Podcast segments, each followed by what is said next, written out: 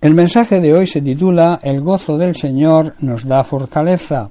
El gozo del Señor y la paz que nos da el saber que hemos sido salvados de la condenación eterna nos da fortaleza. Nuestro ser interior se siente fuerte y seguro.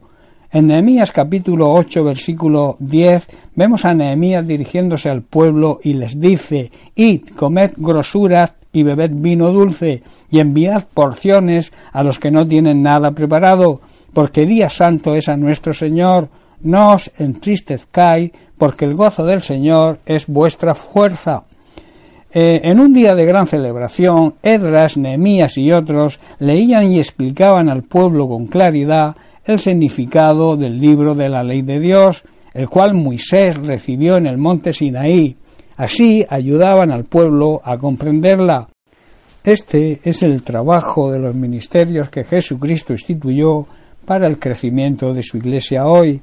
Lo vemos en Efesios capítulo 4 versículos 11 y 12, donde Pablo dice, y él mismo, se refiere a Jesucristo, constituyó a unos apóstoles, a otros profetas, a otros evangelistas, a otros pastores y a otros maestros, a fin con el propósito de perfeccionar a los santos para la obra del ministerio, para la edificación del cuerpo de Cristo.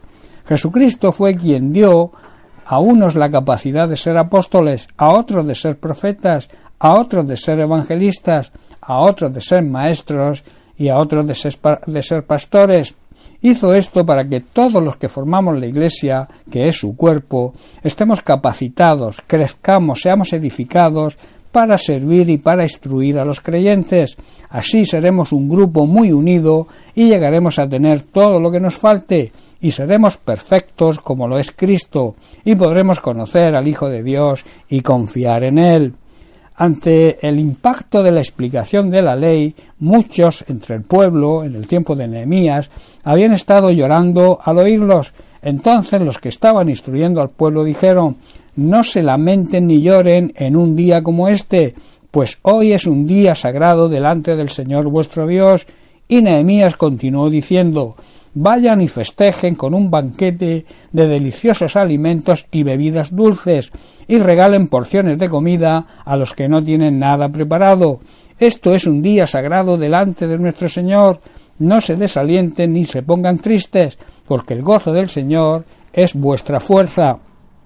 El apóstol Pablo esto lo entendió perfectamente y por eso en Filipenses capítulo 4 versículo 4 nos dice lo siguiente regocijaos en el Señor siempre otra vez os digo regocijaos Debemos, hermanos, vivir con gozo, alegría y paz en nuestra vida cristiana, y debemos hacerlo aunque estemos atravesando por problemas y dificultades.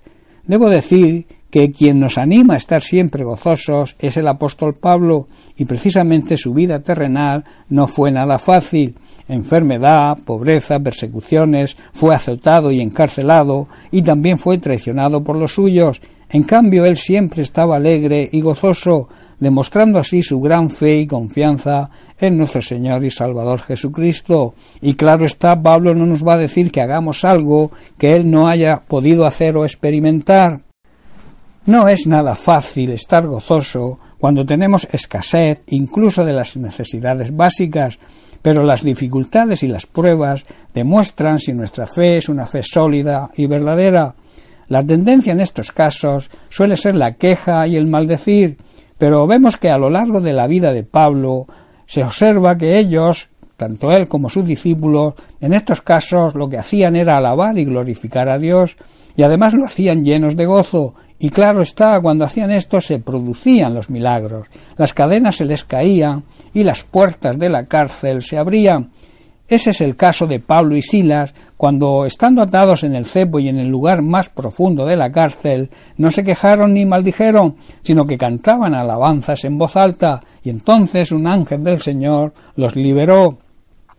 Debemos, hermanos, aprender de esta enseñanza y saber que existe un gran poder en la alabanza. La alabanza libera y desata cualquier tipo de cadena. Esto nos llenará de gozo, el cual nos dará fuerzas. Si estamos atravesando por dificultades y sobre todo si estás atado a algún tipo de atadura, por ejemplo la droga, el alcoholismo, la ludopatía, la pornografía, el tabaquismo o algún otro tipo de, de atadura, debes saber que hay solución. La solución se llama Cristo. Él puede hacerte libre. Él mismo dijo conocerás la verdad y la verdad te hará libre. Llegarás a conocer de verdad a Cristo, conocerás de verdad lo que se encuentra en la palabra de Dios, y esto te hará libre de todo tipo de atadura, y la mayor de todas es el pecado. Nosotros, los creyentes, los hijos de Dios, sabemos esta verdad, y también sabemos que a través de la alabanza se libera el poder de Dios a nuestro favor. Los problemas y las pruebas antes o después pasan, no son eternas, pero el amor y la misericordia de Dios sí son eternos, nunca se acaban, y Dios no se cansa nunca de ayudarnos y de protegernos. Cuando confiamos plenamente en Él, los problemas y las pruebas pasarán, y el gozo del Señor siempre debe estar en nosotros, para que los demás, que suelen observarnos, vean que incluso en medio de la prueba no perdemos el gozo y la paz interior. Nuestras palabras, nuestra predicación del Evangelio debe ir acompañada, debe ir respaldada con nuestra conducta. Siempre tendrán más peso y más repercusión y seremos influencia para los demás. La vida cristiana no es nada fácil, no siempre ocurre lo que deseamos, pero el Señor mismo nos dice que atravesaremos momentos y pruebas difíciles, pero también nos promete que siempre estará con nosotros esto debería llenarnos de gozo al saber que su gozo es nuestra fuerza. Bien, pues hasta aquí el mensaje de hoy. Que Dios te bendiga. Un abrazo.